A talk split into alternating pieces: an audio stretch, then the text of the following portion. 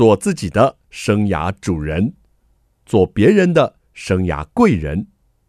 听听职涯顾问蓝如英的蓝老师生涯学堂，启动你的精彩人生。听众朋友好，欢迎透过环宇广播电台和 Parkes 的收听蓝老师生涯学堂，我是节目主持人蓝如英蓝老师。我们这个系列呢，进行的是空中家长日哦。孩子在就学过程中，家长该关心什么？能协助什么呢？我们为您邀请到建功高中的校长林国松林校长，校长好，蓝老师好，各位听众朋友大家好。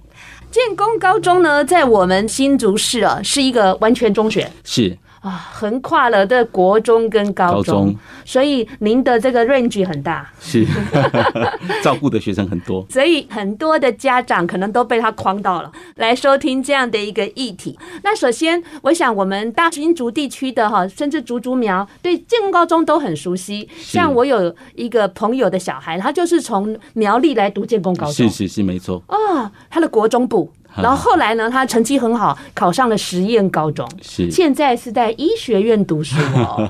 这就是一个苗栗过来的孩子选择了建功高中的国中部。校长，但是我们收听范围的这个民众很广泛啊，还是请校长您跟我们简介一下我们建功高中。好，谢谢主持人哈。建工高中它就是位在园区的附近，好，这是距离园区最近的高中，因为县中学在园区里面嘛。好，那我们旁边就紧邻的清华大学，以前清华大学很多的老师都的孩子都在建工高中就读哈，那也临近了这个交大哈，这是两个很重要的大学。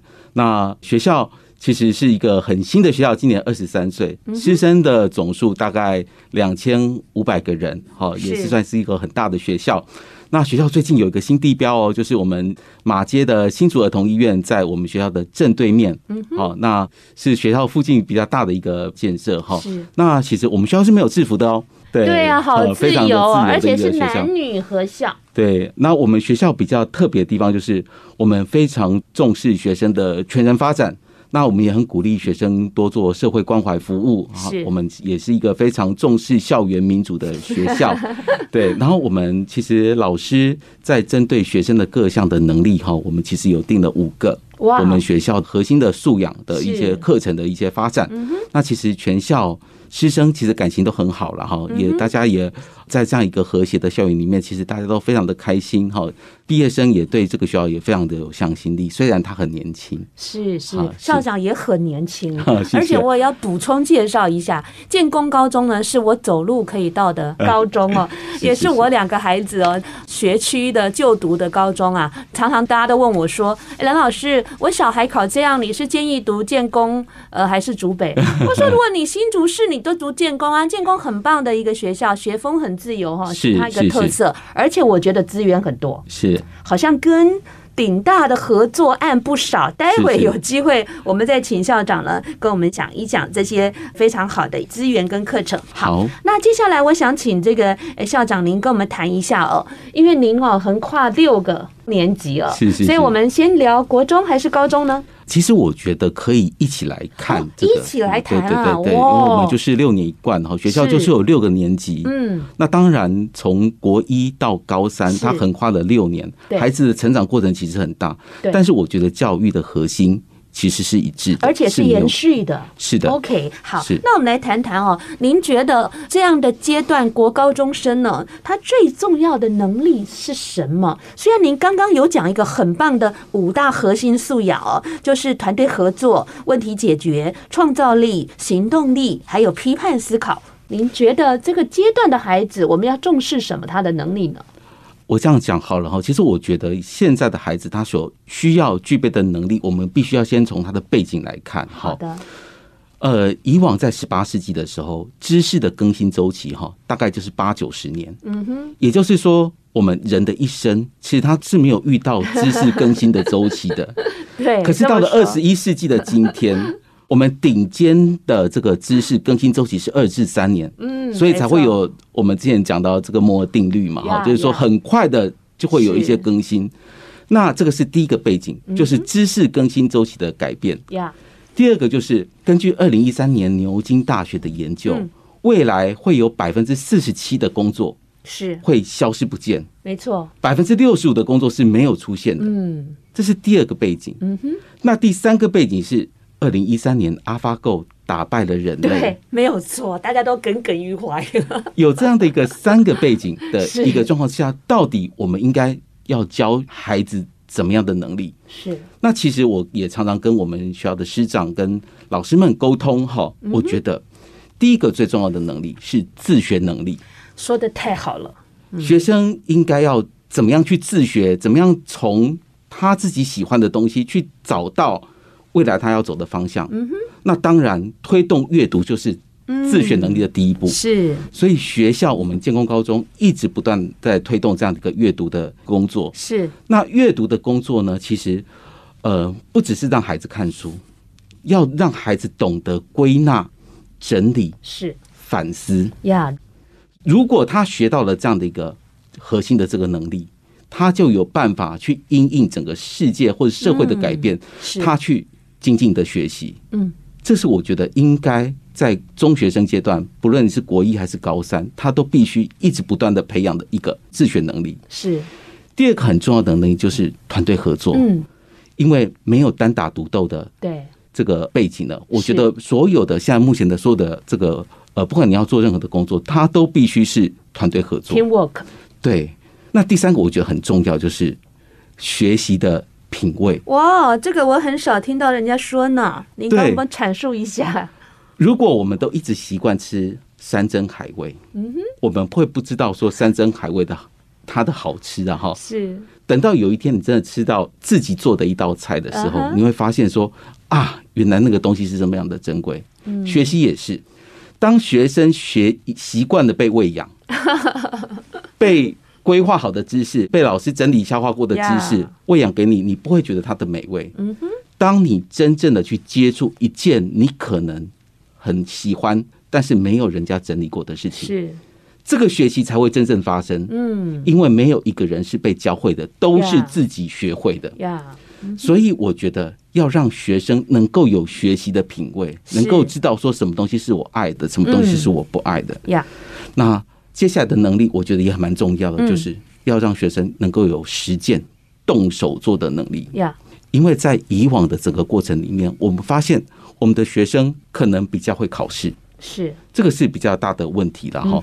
那当然，譬如说提问啊。好，或者是自我探索这个能力都非常的重要。OK，好，那个我们待会再来请校长跟我们剖析一下。那我个人觉得就是说，呃，学习的品味哦，确实是一个呃长期的涵化的作用。是，而且孩子如何去找出自己喜欢的事啊，喜欢的事，他就会有热忱去探索。啊，而不是说我们好像一包一包都给孩子，那孩子到底有没有吸收，那又是另外一回事。我们休息一下，待会我们再来跟林国松校长好好的学习。我们今天访问建功高中校长，建功高中包含了国中跟高中，是一个完全中学，所以校长跟我们聊到哦，六年的这个孩子哦，他希望呢，孩子呢能够有怎么样的能力？刚刚聊到就是阅读，阅读呢就是一个自学力哦，还有团队合作，还有学习的品味，还有实践验证的能力，还有自我探索。校长是。孩子怎么自我探索呀？学校应该怎么做，对不对？对啊，我觉得过去的学校都是以知识的课程、知识的教学为主。那未来是不是有可能会被唯一的知识灌输的一个管道？哈，我觉得我们一定有很多元的知识的来源，以考试为核心的教学模式，我觉得应该都会被淘汰。是学校应该做什么？我觉得最重要的是让孩子回到那个好奇心的原始点。是蓝老师有没有一个经验？就是当我们在年轻的时候，在我们很小的时候，我们对每一件事情都很好奇。我到现在还是是，可是为什么孩子到了国中、到了高中，他没有好奇心呢？因为被扼杀掉了。是，那什么是这件事情很大的凶手？我觉得就是一直不断的喂养。跟一直不断的用考试来检核学生到底学会了没？嗯哼，他对这个东西为什么要去做这件事情，他是是不知道的。是，他只知道说我应该要追求分数的高分。对，那所以我觉得让孩子回到好奇心的这件事情的本身，我觉得是重要的。是。第二个，我觉得要让学生有舞台，是。因为让学生有表现的机会、有表现的舞台的时候，他会做出超乎老师的想象的一个表现。嗯，对，所以我觉得老师如果愿意把讲台、把舞台让出来。让学生去表现，我很愿意。你们学生有没有来替我主持广播节目的？你会觉得，哎、欸，其实学生的创意真的是无限的哈。是是，是。那学校还要做什么呢？我觉得学校应该要教学生工具。工具是指什么意思呢？什么意思呢？现在很重视学生的自主学习。对。如果我们放着学生自主学习，你没有告诉他，你没有给他一些工具，他是没有办法自主学习的。所以，我们学校有一个，我们高一就有二十周的自主学习的先备知能的课程。哇，先储备带学生了解怎么样运用图书馆。嗯，怎么样去寻找论文？是是是。怎么样去做研究？怎么样去发现问题？怎么样？你们怎么教到研究所的课程去了？我们一定要先把学生的工具先准备好。是是。当他好奇心产生的时候，他就有办法运用这些工具去完成他想要学的东西。嗯，我还是觉得做自己想要、做自己喜爱的事情，那个动力。被激发之后，那个其实是无可限量的。嗯，没有错。它比我们传统一直要求学生你考九十分，你为什么不能考九十五分？为什么你不能考一百分？这样的分数的要求上面，我觉得精彩的太多了，学习的可能性也多很多哈。对，我长期在做这个职涯的辅导嘛，那也在这个清大辅导学生五年了。其实我觉得孩子哦，如果找到自己想做的事，是那个动力哦。他眼睛那个光芒就骗不了人。是有时候讲讲都好像死气沉沉。我说：“那你为什么读职工啊？” 因为爸爸妈妈说职工比较夯，比较有前途。但是哦，有时候还是得体验才知道我们是不是适合走这条路。那如果可以早一点探索跟体验。不是更好吗？哦，是啊。那校长，您呢？除了觉得我们要让孩子回到这个好奇心的原点，然后学校要提供给孩子一些工具哦。当然，根据一份统计，台湾的学生特别怕失败。是，你怎么看这件事情？哦，我觉得哈，我记得吴念真导演曾经讲过一句话，一直刻在我心里，是说，比起成功，他更在意怎么样去面对失败。嗯。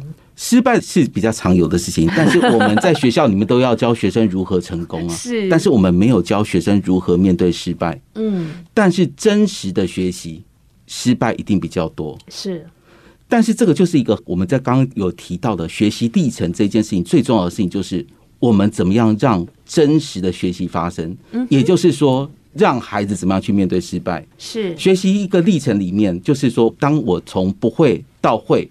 我可能从我在做一个东西的探究的时候，它可能的结果是不成功，是失败的。对，我怎么样从这个历程里面去做过记录？呀，透过反思，lesson learn，学到什么样的课题教训？是，然后我在这个基础上面，我再来做精进。是。那这个失败就非常非常的有价值，而且有意义。嗯、所以，当学校都在教孩子成功的时候，我们应该要认真的面对，说我们怎么样教同学失败？对，容错是。哦，我记得我曾经看过一个报道哈，就是说一个新创公司啊，成功的比例大概百分之二，也就是说百分之九十八会失败。Yeah, right。如果我们在学校教学的过程当中，都只有教孩子，嗯。你怎么样考高分？是没有教他如何去面对挫折、面对失败，他就永远不会回到那一个正向的循环里面，让他站在错误的基础上面，能够越来越精进。嗯，我也要分享一个经验哦，就是我的小孩是念阳明交大四年级嘛，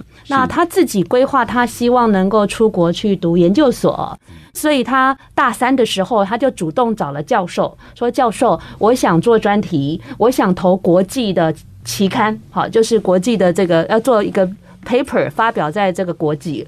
那教授说这个难度很高的，然后他说他想做，那教授就愿意指导他。结果呢，他就有三个同学一起做一个专题，但是做到后来失败了，他就告诉我妈妈，我专题做不下去了 哈。然后他说怎么办？我说哥哥。失败也是一种答案，是的，表示这个题目目前还没有办法被突破。好，可是这样我申请研究所就比较没有加分到。我说那赶快跟教授求救啊！他说教授也觉得解不了。我说那就没问题了，因为教授也不会嘛。是，所以你也不要这么沮丧。他说可是妈妈，我想要做专题，让我研究所可以申请到更好。我说那就再找一个题目。他说只剩两个多月，来不及了。我说。做多少算多少，而且搞不好来得及啊！不错，他真的蛮听妈妈的话，于是他就再找了一个题目，但是有一个同学就不想做，就退出了，所以剩下两个。我说哇，怎么 遇到难题，然后队友又要退出？我说你们两个 OK 吗？他说试试看吧。结果奇迹发生了，成功了，而且投到国际期刊录取了。哦，他在四月要用英文发表这一个 paper。所以我觉得就是说，真的不要轻言放弃，你坚持一下，再坚持一下，可能就有这个成功的机会。所以他非常的开心，他说他要用十七分钟用英文发表他的 paper。我说这对你来说是小事，因为他英文一直非常的好，那就是一件比较小事。而且他不是说修改后录取，他是 accept。啊，当然有三等级嘛，一个是 reject，所以我就觉得孩子还是要坚持一下。是是。那家长该怎么样来协助呢？刚刚您说的好多的是学校的立场跟教育的资源，那家长呢？您会建议怎么样来协助孩子呢？我觉得现在家长要放手，让学习放手。我觉得应该画出一个范围，是好让孩子自由自在的成长。这点很重要。如果家长还是习惯了说，我东西都准备好，帮孩子准备好，是，那我觉得孩子永远学不到东西。他必须有一个范围让他成长。是，更重要的是，我觉得家长不要在意孩子是不是赢在起跑点。我觉得家长都会希望孩子赢在起跑点，但是没有想到孩子输在终点。校长，你这样说压力好大呀！所以我觉得应该要让家长能够接受，让孩子自由的成长，但是我们必须在他一个范围里面，让他不要危险。只要他愿意去做的事情，就放手让他去尝试，而且要让孩子愿意跟你求助，是在他需要的时候。我我每我我很开心，我孩子他需要我的时候，他就会提出来，没错没错，然后我就会给他一些我的想法，他又愿意接受，这就是一个我觉得一路走来还不错的一个亲子关系，是，而不是孩子遇到问题也不敢跟你求助，然后事情搞得更糟的不可收拾，或者是偏离轨道。这样的话就不是乐见的。对，这也是我们期待的师生关系。我们学校的确是有这样的特质哈。我们老师其实跟学生都走得非常的接近，学生也愿意哈跟老师对。所以我一直很喜欢我们新竹建工高中这个学校。哎呀，爱上了，爱上了，是真的，真的。所以刚才我们校长说，提醒家长哦。这个阶段的孩子哦，家长哦，真的也是要学习，学习什么呢？学习放手哦，而且真的要信赖学校，是，然后亲师一起来协助孩子哦，是我们就是合伙人啊。嗯，对，太棒了！欢迎听众朋友再回到蓝老师生涯学堂。蓝老师生涯学堂呢，是每个礼拜二晚上七点在环宇广播电台 FM 九六点七空中跟听众朋友相见。在隔个礼拜二的早上七点，您上班的时候可以听到我们节目的重播，还有在各大 Podcast 的平台，看你喜欢 Apple 还是 Google 还是 Song On 或是 KKBox，都有我们蓝老师生涯学堂的节目。希望听众朋友跟着蓝老师。一起学习，我们这个月的系列呢，进行的是空中家长日，三月还有九月哦，搭配这个开学的月份啊，我们会来跟家长啊，请到一些教育的专家啦、校长啊等等，来跟家长谈谈哦，在这个教养的路上、教育的路上，我们可以怎么样来协助孩子啊，做得更好。今天在我们节目的是新竹市建工高中的校长林国松林校长，蓝老师以及各位听众，大家好。校长，您对我们的节目很熟悉，对不对？是啊，我是蓝老师的粉丝哎。哦，太开心了！是是是，这是校长，就是怎么我每次讲到什么，跟他事前联系邀约，校长一下就答应哎。我就心想，怎么别的校长都会问说你访问过谁，然后再聊什么？哎，这个林校长怎么都不问我就同意了。后来我反问他说。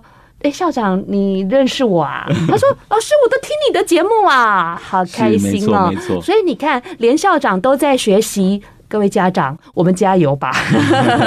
校长，我们刚聊到我们在国中三年，还有高中三年，这六年啊，其实是建立孩子未来要成为大学生，能够独立学习生活的一个很重要的基础。那您刚也讲到，在学校的老师们，尤其是我们建工高中的老师们，跟小孩都很亲近，是没错，他们都会去找老师聊什么啊？哇，各式各样生活上的问题啊，生活上、学习上的问题，嗯，学生都跟老师算非常非常的亲近。OK，这是在学校里面比较少看到的风景，这是也是需要一个蛮特别的地方。因为校长您的历练非常的丰富哦，就是在台北的时候也经历了几个学校，所以您觉得我们大新竹地区的孩子 是很活泼吗？还是比较喜欢与人互动？还是在建工这个氛围下？我觉得建工高中这个学校比较特别。哦，师生关系特别好。是啊，那他们都看到校长会打招呼，还是会啊会啊，很热情呢，很热情啊。对，所以有访客来的时候，其实他们都看到我们师生的互动，他都跟我说，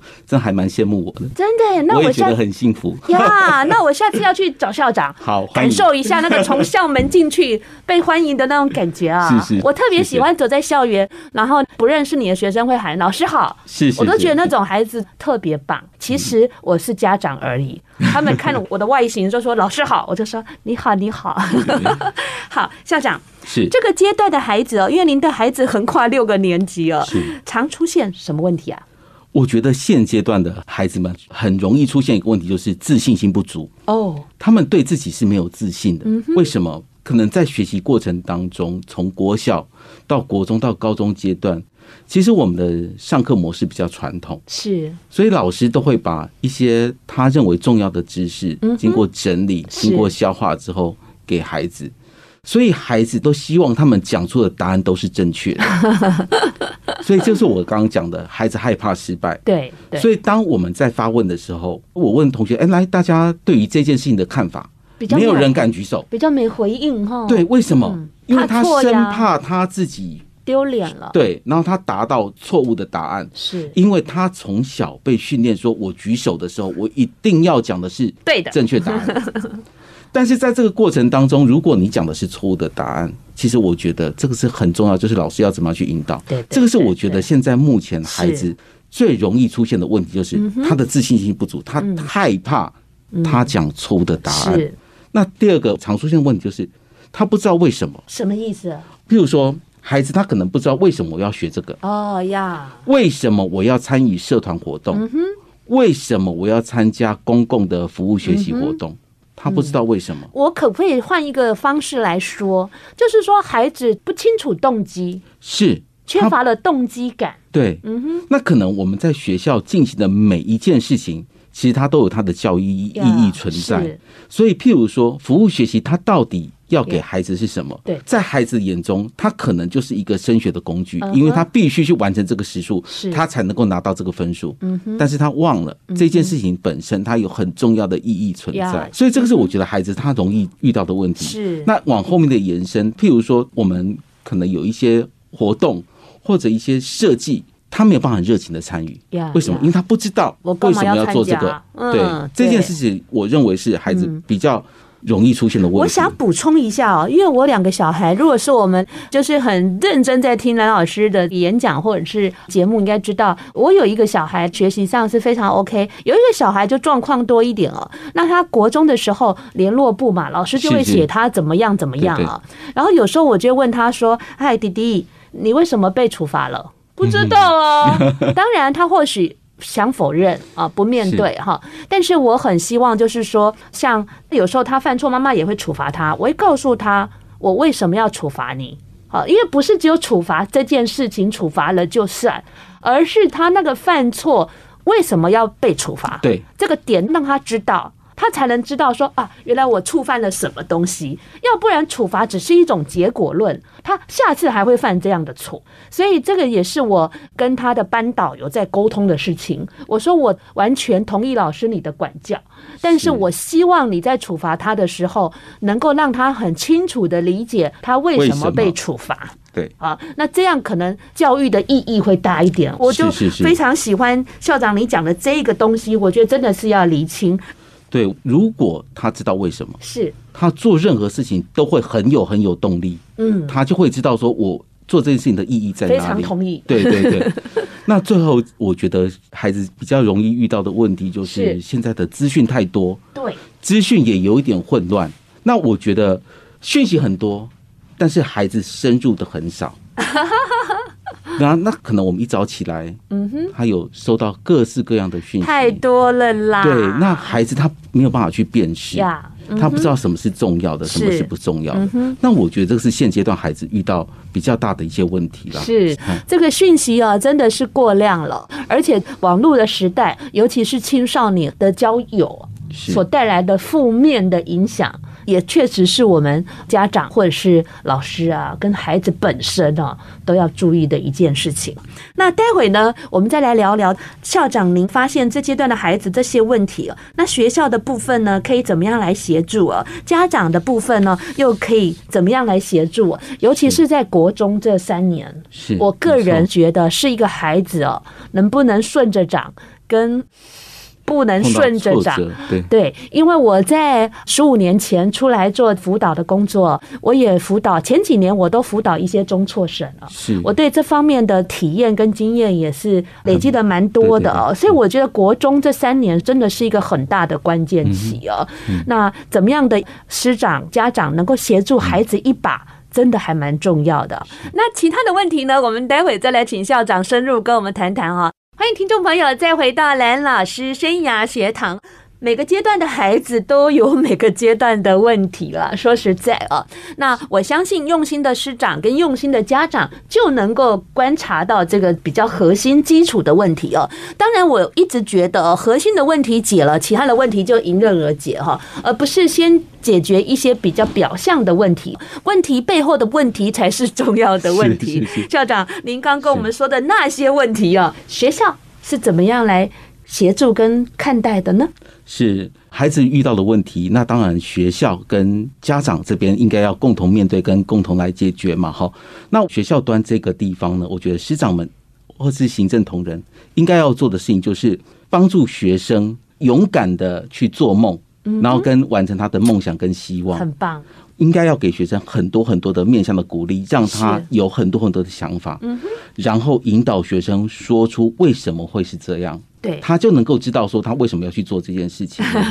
那我也常鼓励我们的学生哈，你必须常常说出一些你讲出口来会觉得有点不好意思的愿望。哦，真的好有趣。是，如果你讲出来会有点不好意思。就会觉得是说，其实我已经面对了我自己的内心的世界，是我愿意把这个梦做大。嗯哼，我觉得有梦，它才会有力；有愿，才会有力。太棒了！这件事情它做起来就会很有动力。嗯嗯，那这个动力是来自于你自己本身，而不是从外面、从家长或者从市长给你的压力。而且我愿意的，自己要对上天许愿了。是是。那我觉得家长的部分呢，一个很重要的事情就是，你真的要鼓励，要赏识你的孩子。嗯哼。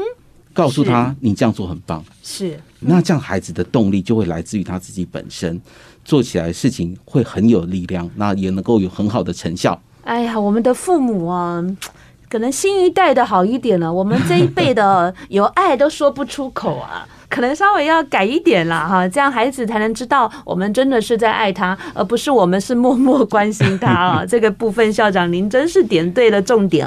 好，那我们再来聊一下哦，时下比较热门的这个话题哦，新冠肺炎哦，并没有如我们预期哦，在一年两年之内结束。那新冠肺炎下，校长您觉得对我们这阶段的孩子的学习啊，有没有造成怎样的影响？哦，我想哦。戴着口罩，我没有办法看到孩子的脸，这是我觉得最大的困扰。好，其实学生的脸他会写出很多很多的讯息，对，我觉得这点是蛮可惜的。然后，那但是因为新冠肺炎的这个状况哦，其实我觉得有一些正面的意义了哈。我们教育部其实推动线上或是数位教学已经非常多年了，嗯哼，也因为这个新冠肺炎，让我们成为这个线上课程发展元年呐。好，今年是第二年了哈。对，那我觉得因为课程转到线上。所以老师必须要跟着这样的一个教学的这个媒体的改变，他必须做一些课程的调整。对对，因为你不可能让孩子一直盯着荧幕。是是。所以课程的准备从原本的那个模式要进行改变。所以我觉得老师其实是转型成为学习的协助者、引导者，因为网络上的讯息太多，对对，我们怎么样去筛选学生适合的讯息？是，然后透过网络授课的方式，让学生可以得到。嗯哼，这点是重要的。老师要成为主播，对对对对对。那第二个就是学生也要转型成为自主学习者。是，为什么？因为老师不在身边，嗯，老师在荧幕前面。对。那怎么样？我应该要学习哪些资讯？而且因为网络、电脑就在身边，是。其实他可以去做更多横向的连接，是去做很多他自己想要学习东西的一个，呃，很好的一个。媒体媒介哦，就是在电脑上面。好的，那校长您刚说的哦，都比较是偏所带来的正面，那应该也有负面的吧？哇，那负面的东西其实也不少。是，像譬如说啦，因为。透过网络的沟通，当然师生互动会很少。对，那这个也是我们目前在国一跟高一的学生，我们常碰到的问题，就是因为大家见面的次数少，而且刚进来这个阶段，是，所以他们对于学校的一些安排活动，我就知我就明显的感觉到，他们不知道为什么需要做这个。是，但是我们又没有办法做及时的沟通，这是很大的问题哈。再就是老师掌握学生的状况，因为老师透过荧幕去掌握学生，他的学习状况比较。难去掌握及时，孩子的互动没有办法及时。嗯，好，那我也觉得是说，可能这样的一个线上课程比较适合的是年纪比较大，比如说我们学习阶段比较高的学生，比如说到了高三，他可能自制力比较好，对，他可能很清楚的知道说老师要表达什么，我可以做横向的一些连接。但是对于年纪比较低的，像比如说国一、国二，他的这个专注力比较不够，是。过程里面可能需要多一点老师指导的这个。学习阶段，他就可能会比较不好了，这是比较负面的部分。是校长看的还蛮细微的，而且根据这一两年下来，这个线上的学习哦，因为包括蓝老师在大学哦也使用线上学习、线上辅导，蓝老师在这个教上班族呢也使用这个线上的教学哦。那其实线上学习哦，呃，使得学习者 M 型化，就是说很认真学习的人，他到处去找资源来学习。那不认真学习的人，他就是大头挂在那里了，而且不开不开镜头，我们会 cue 他说：“哎，林同学，你打开镜头。”老师，我镜头坏了。老师，我没镜头。然后老师，我没麦克风。我说打字，好，就是说他会透过班长说他没有麦克风。我说好，请回答我的问题，用打字。嗯嗯，所以啊，我们老师真的要会应变啊，才能够应付学生这么多的花样啊！不是不是，就是他可能想要挑战你哈的这个解决问题的能力啊。所以我们真的要提醒呃学生们、家长们，学习的 M 型化正在拉大你跟优秀的人的差距啊，这一点真的要有危机的意识啊。好，那还有这个。滑世代哦，山西产品哦，对学生的影响也颇大的吧？校长是，我觉得哈，我们应该是不应该视为洪水猛兽了哈，我们应该是要，因为这个时代就已经走到这里了，山西产品到处都是，是，那我们怎么样运用它的正面哈？当然，学生我们在学习的过程当中，现在我们要找问题的答案，其实都非常的迅速，是。对，我们其实不需要去做一些过度的强记或者记忆。对，那这个是目前碰到的部分了。但是很多负面的东西也会应运而生哈。比如说，学生对于手游，我们说真的现在是手游的时代哈。是。那蓝老师知道吗？现在有很多游戏不是是我叫你马上关你就可以关哦，因为你关掉之后，它会影响它的什么排位啊，什么这个顺序，是，是，它没办法及时关，所以你叫它关掉，它可能也没有办法哈。嗯嗯。所以我觉得说这个呃手游的时代，那可能呃。应该讲说，学生对于一些呃过度沉迷，他对于未来他的社交能力是会有影响。是，对他可能习惯的这个网络上的沟通，嗯，然后过于依赖网络，对，过于对。于社交社群媒体的这个依赖，嗯，这个都是。负面的问题是我们在二月份的节目啊，也访问这方面的专家哦，陈志恒老师哦，如何脱颖而出？影是网络成瘾的瘾，不迷网，网是那个网络的网。如果听众朋友、家长有这方面的需求哦，去找一下我们二月份的这一集节目呢，好好再学习一下哦。那我想要请校长聊一下，我们结束了国高中就要进入大学了，是您对这个呃孩子哦要往下一个阶段前进呢，有怎么样的提醒跟祝福呢？好，我呃，我们高中要未来要进入大学的同学哈，其实有几个地方，因为考招，因为一零八新课纲的这个关系，有一个很大很大的调整。考试成绩不代表你可以进到哪个学校，是学习历程这件事情非常的重要，大家千万不要去轻忽它。是那升高中的孩子，我想要提醒大家就是。